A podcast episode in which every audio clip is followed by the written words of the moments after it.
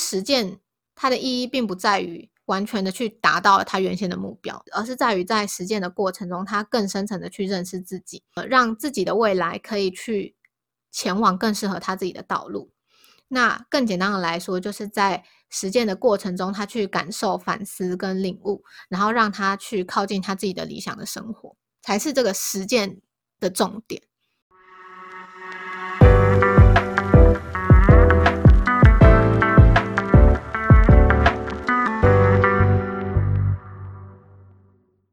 大家克服忧郁症，可能都是用不一样的方法。嗯，或者是我觉得对他来说。听起来是他在那个生死关头的时候，他可以，他意识到他可以抛弃的是，嗯，他原本想的做音乐或者是写小说嘛。可是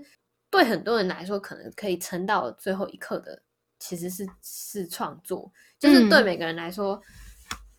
救自己的或者是这自自己，所以我就觉得他的关键真的是他认清了自己，对，到底实际上需要的是什么。有一个电视剧，它是小说改编的，叫做《火花》。其实那个男主角他很想要做那个搞笑艺人，就是会写段子什么的。然后就是他的，他跟他的伙伴，就是好几年来的一些人生的经历。因为他也是一直到处打工，然后他们也一直很不红，然后最后就决定要解散。就觉得虽然他们在做的事情后来并没有获得社会性的成功，然后最后也放弃了。嗯，就是我觉得那个过程很重要。然后还有另外一个漫画是。因为太过寂寞而叫了蕾丝蕾丝边硬照，就是反正这个女生她那时候已经二十八岁了，然后她就完全没有性经验，然后她一直是家里蹲，就是她是陆陆续续，她从大学的时候就得了，就有点忧郁症，然后她就休学，后来她就是一直断断断续续打工，断续打工，但是打工也都会一直陷入一种就是她没有办法做下去的循环，然后再加上他跟家里的关系就是很不好，反正他在那本漫画都在画他自己的事。就会觉得他人生看起来就是超不成功、破碎啊，或者是就是像很多得很多年忧郁症的那种人一样。可是好像就是因为还一直在画漫画这件事情很有趣。我觉得看那个漫画有趣的点，是因为他他很诚实的在反映那一个人，即使靠着画漫画，也有很多受不了的事情。然后这个这本书红了以后，他是有一点人生是有一点进展的，嗯，但是他。又再画到下一本的时候，你会看到他又会回去某一种他的循环当中，跟他走不出来的那些东西。但他很诚实的把这些东西记录下来了。我要讲是比较像是，我觉得如果是对这样子的人来说嘛，他在最后那一刻会想要放弃画漫画吗？就就不一定了。对，所以我觉得最重要的就是他的关键，去把那那几个问题好好的列出来，跟好好的回答清楚。嗯，我觉得最关键的是他发现自己想要什么。对，就是他不，其实不需要的是什么，嗯，然后把这件事情剔除掉，嗯，我猜啦，他想要写小说跟玩乐团这件事情，其实，呃，你会想要把它从兴趣变成职业，有很大一部分对他来说，应该是因为这两项东西是可以，不管你在哪一个国家都可以做的事情，就是它不受限于你的工作的地点，比如说你在哪里，只要有一台电脑就可以写小说。就是他真，他后来才发现，他真正真真正正想要的东西是环游世界。那这样听起来，他原本想着这两件事情，他就打算跨一个捷径啊？有可能不知道，因为他没有描述很多他怎么形成这两个梦想的的过程。但是我猜这两个东西，可能他真的有喜欢，是他的兴趣。可是为什么他那么执着于要把这个东西变成他的职业赚钱？嗯，是因为他想要自由的生活。嗯哼，嗯。实践这个概念，我觉得还蛮重要的，尤其是在这个故事里面，就是因为他有去尝试公路旅行嘛，然后他放弃了他原本的梦想，然后他寻找了一个新的梦想，他试了很多种方法，想要把自己给救起来。嗯嗯，我觉得这个过程啊，就是实践它的意义，并不在于完全的去达到他原先的目标。嗯，比如说他原先的目标是透过玩音乐赚到他的生活费。就我觉得实践的意义并不在于此，而是在于在实践的过程中，他更深层的去认识自己，呃，让自己的未来可以去前往更适合他自己的道路。那更简单的来说，就是在实践的过程中，他去感受、反思跟领悟，然后让他去靠近他自己的理想的生活，才是这个实践的重点。对啊，我觉得是啊，嗯。我自己的话，在我的生活中，因为我觉得我有一点完美主义，就是我只要尝试失败，我就会更缩起来，不想要再去试，就觉得反正再怎么样都没有用。嗯哼，可是，嗯，就是看完这个故事之后，会觉得说，其实尝试的意义并不在于完成它，而在于更靠近自己内心的需求，或者是更嗯了解自己的这个过程。而且每一次失败的尝试，其实都让自己更靠近我们真实的欲望。是这样没有错。嗯，从他很失败到他渐渐渐渐成功这个过程，他其实做了非常非常多的尝试。是这么多失败，他还愿意继续的去尝试做一些事情，让自己从忧郁症康复，朝向他自己的理想生活。我觉得这件事情是我看这这一本书，我觉得最让我觉得最感动的一个部分。嗯哼，嗯，他自己写下了五个成功条件，就是他达到了这五项，他会觉得他的人生是成功的。嗯然后简而言之，就是呃，对于你来说，你的理想人生是长什么样子？嗯，所以这就回到说他他他有没有搞清楚他到底想要什么这件事？对，，所以他是透过实践，才越来越知道自己想要的理想人生是什么样子。嗯嗯所以我就也想了一下，我的理想人生想要长什么样子。那你有想过说，有什么事情是你觉得你的人生中要你想很想要做到的事情吗？但我觉得我现在没有特别觉得要朝向什么的感觉，就像是我在还什么的感觉，很像是有很多必须做的事情，然后我现在嗯在一个一个把这些必须做的事情勾起来的过程。前阵上课，那时候老师就叫我们选一个是你觉得你去年代表你自己的一个字，嗯还要选一个你希望你明年想要的字。我选的去年的字是鱼，就是那个剩余的余。然后我选的今年的字是我选的欲望的欲。嗯然后我就说我希望，我觉得去年整年我都在有很多剩下来的东西必须要做完，就有很多等待着我去嗯做完它的一些清单。可是清单都不是我我想要做的事情，那清单是我觉得必须做的事情，然后这两嗯者是有点差异的。嗯然后我说我希望新的一年就是我有比较多我想要做的事情。嗯对我觉得我是那种比较呃比较不是像这个作者嘛这么直面人生的人吗？所以我觉得应该也蛮少人 可以像他这样子。我现在找到的一个比较像缓冲的是，我会想什么样子的状态，我会想要活得长久一点。我可能还没有那个动力或者是能量去想我的理想生活，或者是我的嗯目标生活是怎么样，比较像是会去想，哦，如果我拥有怎么样子的状态，嗯我会觉得我可以再撑过这一年。嗯对，因为每一年对我来说都其实是都蛮困难的事情。对，有把时间分配在我想要做的事情，这件事是重要的。就是，嗯但我我所谓我想要做的事，比较不像是他说他要写小说或者是弹贝斯来做一种职业，嗯比较像是要写小说，那就写小说，嗯但并没有觉得这个写小说是要达到什么样的目标。就是对他来说，写小说是他的一个途径，可对他对你来说，写小说是你的目的。对，只要有让我能够这样子运作，我觉得就可以活到明年。我念研究所的时候也是这个跟你一样的感觉，就是嗯我发现我有好多好多好多我应该要做的事情，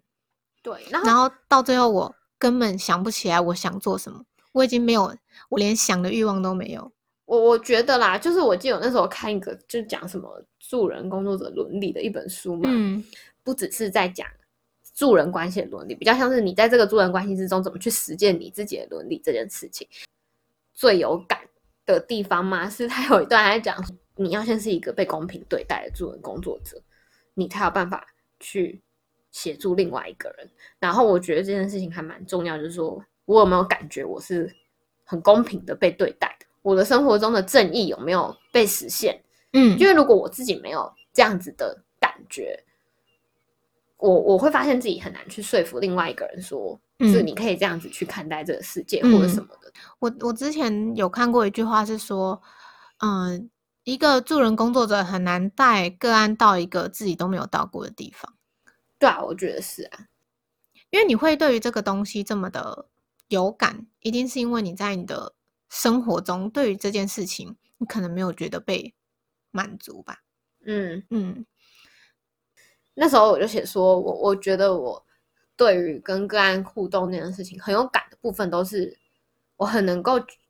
知道他为什么心情这么，嗯，我很能够去听，或者是很能够接受别人对我散发负面的情绪。嗯可是我发现我是一个没有办法给什么正向回馈的人，就是我很可以接受，跟嗯很可以聆听，在那个状态，我不会觉得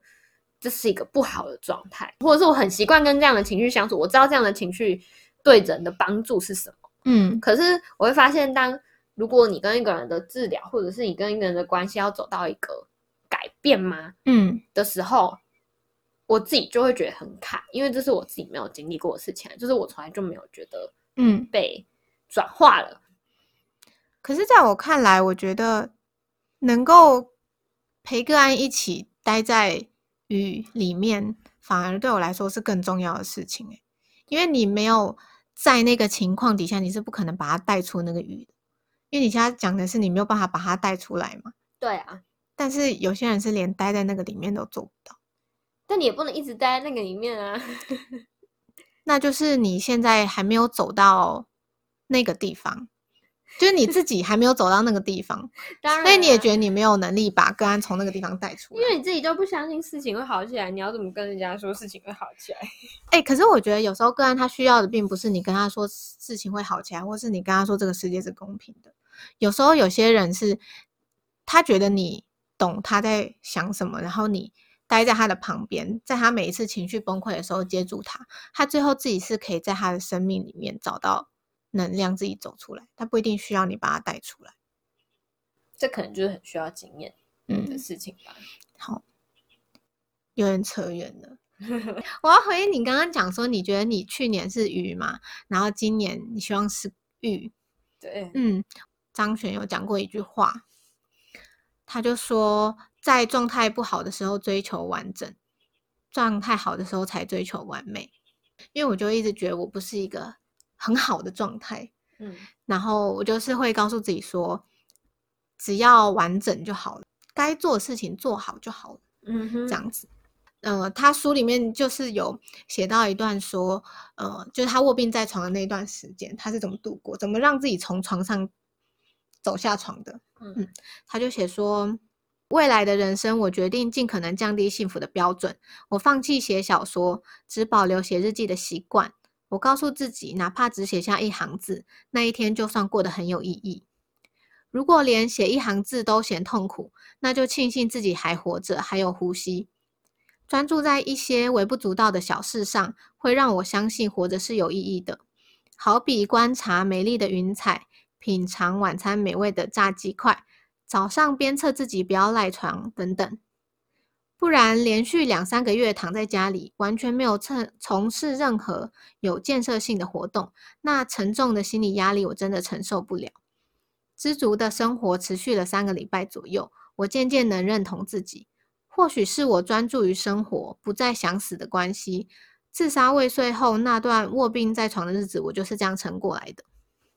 这段话虽然是轻描淡写，但是我看完之后就一直在回想这段话。嗯哼，可能在发病以前，他想要成一番大事，可是，在发病之后，其实连这么一点点小小的事情都变得很困难的时候，其实我们更要学会去怎么告诉自己，这样就已经很好了。然后也嗯要让自己相信说，其实你把这一天过得完整，你有准时起床、准时吃饭，东西有吃进去，你有出去外面走走，其实这样就已经很好了。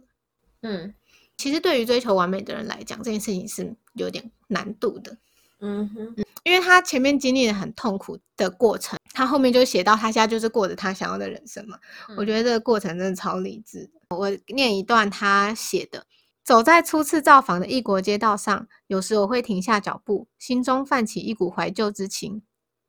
例如在咖啡厅里跟当地学生一起用电脑的时候，在历史悠久的石板路上穿皮鞋行走的时候，还有吹着地中海干燥海风的时候，流着汗水漫步在亚洲街道上的时候，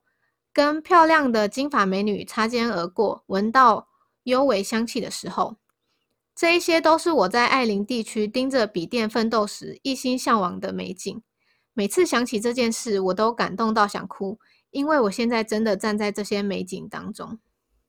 你不觉得很励志吗？有点太励志，过于励志是不是？对你来说，他后面还要讲到一段，就是他对于自己得忧郁症这件事情的反思。哦，当初我罹患忧郁症一蹶不振，认为自己再也没有办法融入社会。我心想自己肯定会孤独终老，不仅无力回馈社会，也没有一丝一毫的价值。